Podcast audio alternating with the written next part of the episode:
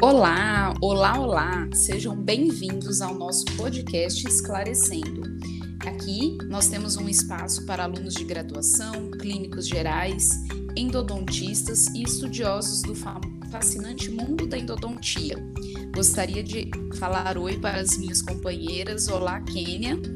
Olá, gente. Oi, Raquel, tudo bem? Oi, pessoal. Olá.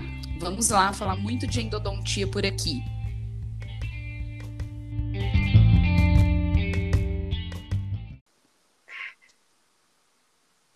Olá, pessoal! Chega, chega mais, pessoal que ama endodontia. Hoje nós vamos conversar sobre as condições de abscesso, abscesso agudo em especial, tá?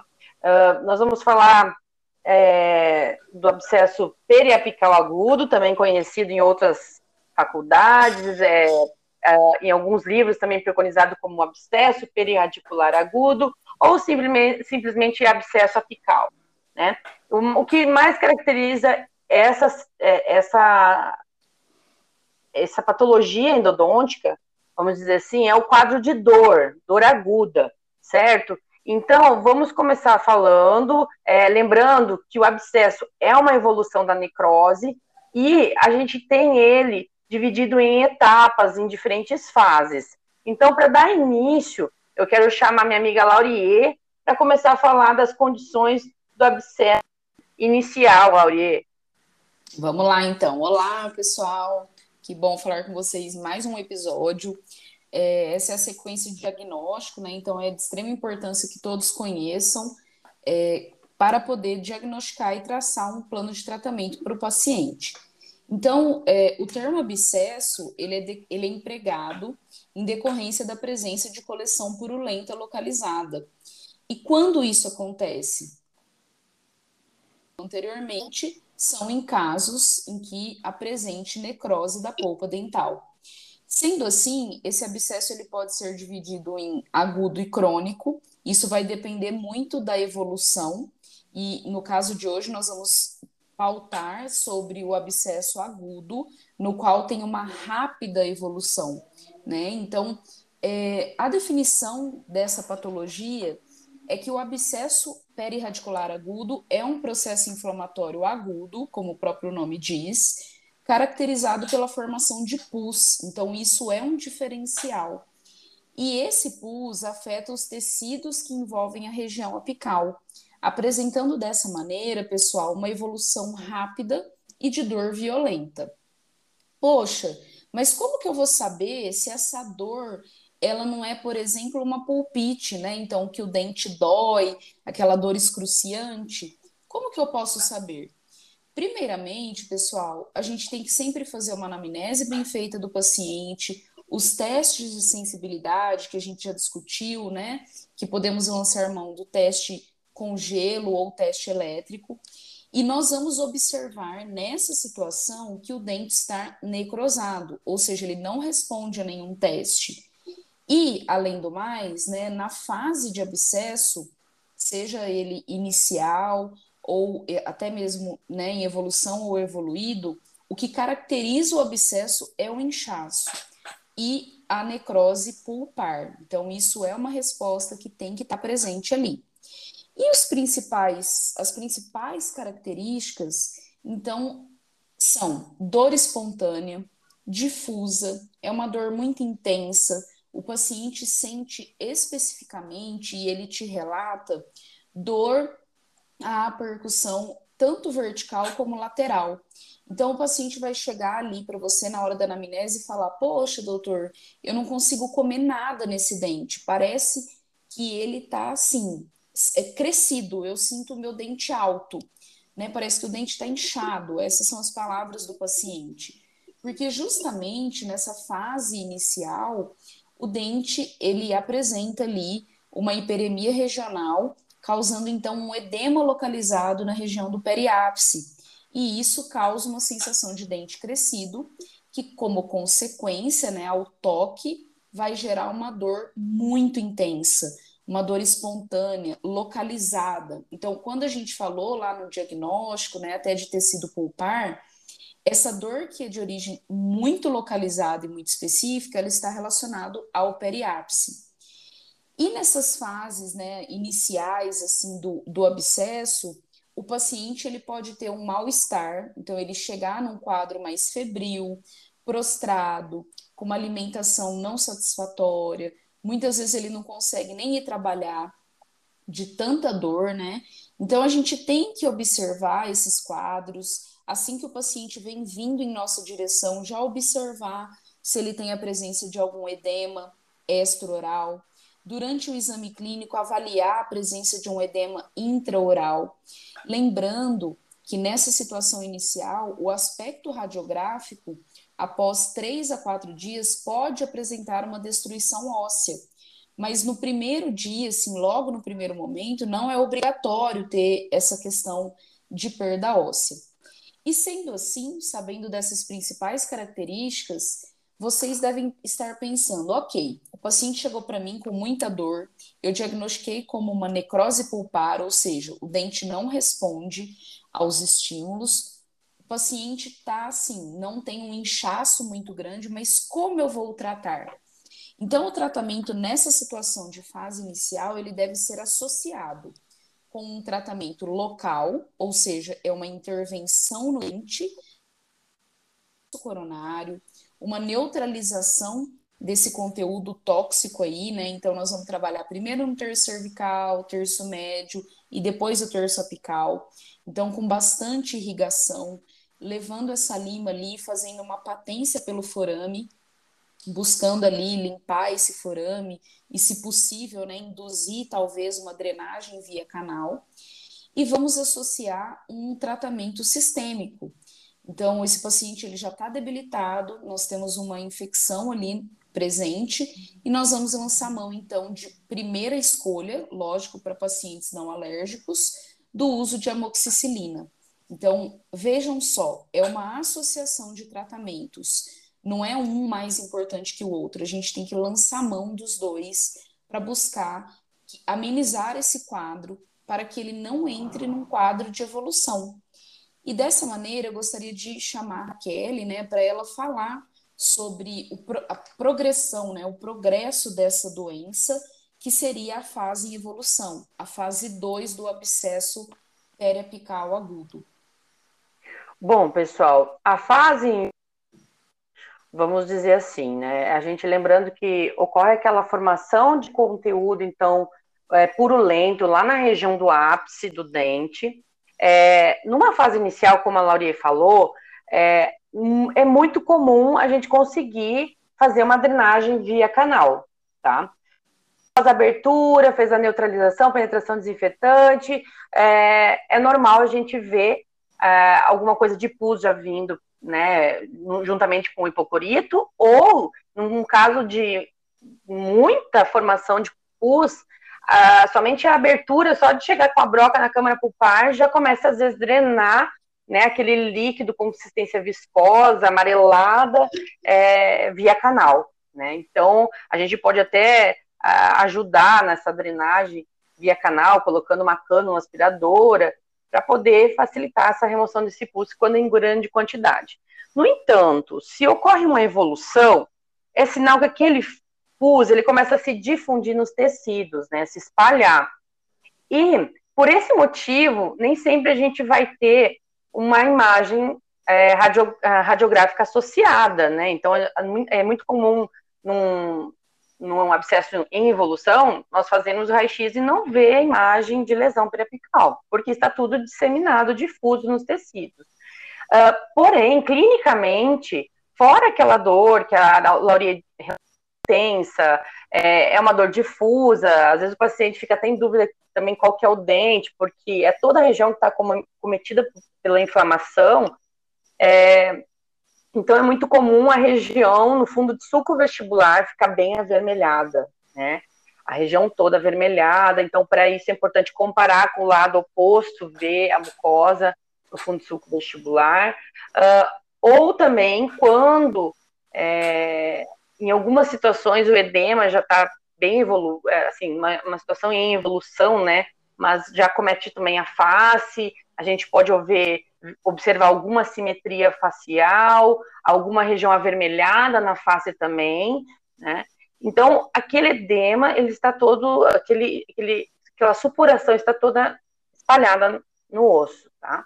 Então, o paciente relata muita dor, né? Novamente, a palpação, a percussão, hum, é, a gente até não aconselha a fazer, porque ele, o paciente vai pular na cadeira mesmo, né? E, então, o tratamento para essa situação é, bom, no raio-x, o que a gente pode às vezes observar somente é algum leve espessamento, né? E mais uma vez, no abscesso, quando ele está em evolução, a necrose pulpar vai ser evidente pelos testes com frio, não vai ter resposta. Tá? E o tratamento nessa situação em evolução, é, a gente deve fazer a abertura coronária, né, fazer a neutralização. A gente pode tentar ultrapassar uma lima 15, 10 lá no ápice para tentar estimular uma drenagem, mas muito é, nessa situação em evolução é, é normal a gente não conseguir a drenagem via canal.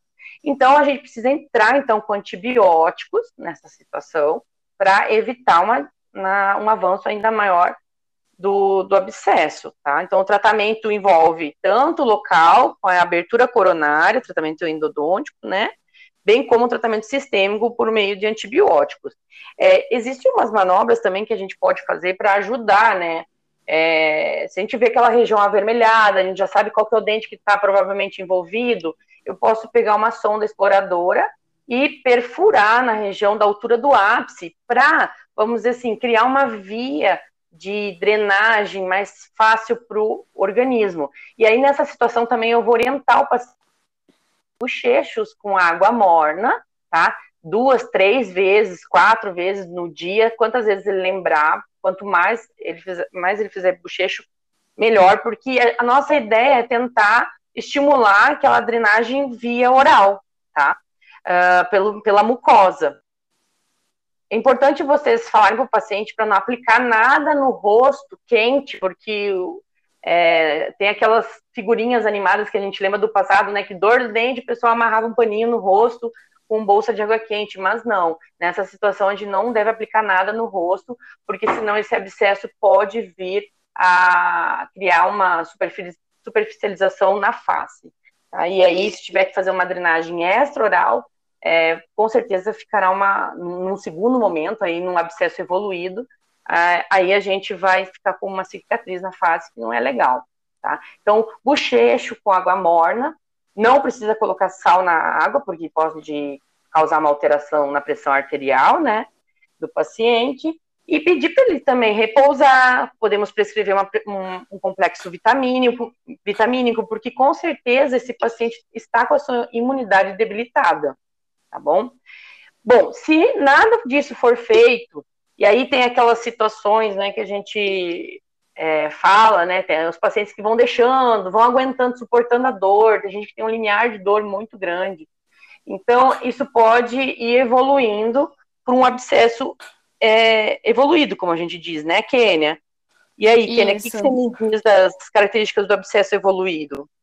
É, então, pessoal, dando continuidade aí, o abscesso evoluído, uma das características é que já tem uma regressão do edema e dos sintomas, né? E a dor já é, já é menor, de menor intensidade, ela é mais localizada, mas o paciente ainda, ainda pode apresentar aí um pouco de febre, prostração, mas a característica mesmo desse, dessa fase é que o pus ele consegue perfurar o periósteo e cair no tecido mole. Então, caracteriza aí o ponto de flutuação, um edema com ponto de flutuação.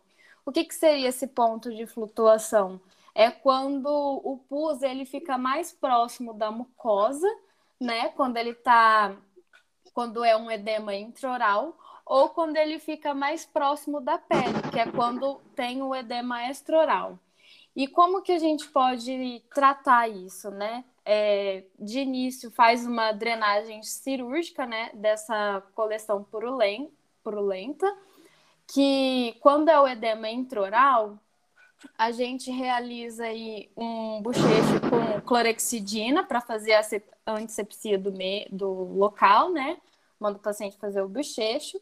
E aí, no ponto de flutuação, onde você identifica a área mais amarelada, com um, um bisturi, você realiza aí a incisão e drena. Pode até ajudar aí com a pressão é, digital aí, com o dedo, né? Para poder facilitar aí a drenagem do pus.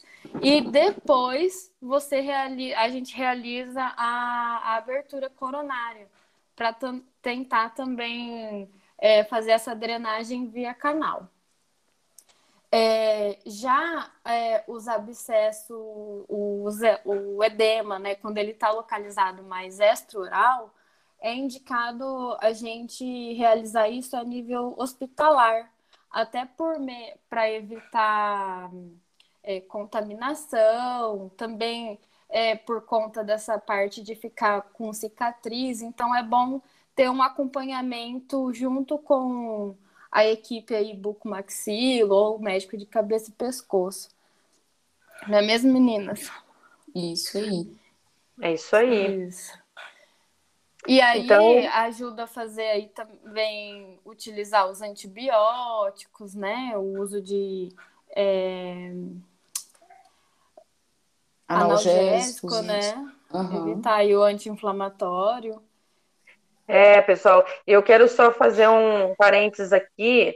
É, que, na situação que eu falei, ele, o abscesso difuso, né, ele, ele vai, no segundo momento, evoluir. E existe uma dificuldade, às vezes, clínica de a gente identificar se a gente vai conseguir fazer uma drenagem, vai ter um acesso ali na boca para fazer uma drenagem, né? Eu peguei um caso no consultório de um molar inferior que o que aconteceu? O paciente estava com muita dor, foi em outra dentista, a dentista não soube ver o que, que era e acabou vindo para mim. Eu tentei fazer abertura, ele estava numa fase eh, já em, evolução, estava tudo avermelhado, a região aqui do. Na, ele estava até com trismo, não conseguia abrir a boca. E aí eu fiz abertura, fiz o que eu consegui tentar via, via canal, drenar, não consegui. E aí eu até orientei ele, olha, amanhã eu quero conversar com o senhor, porque eu quero ver como vai estar, tá, porque a gente não conseguiu fazer a drenagem, e eu estou um pouco preocupada porque estava muito avermelhado.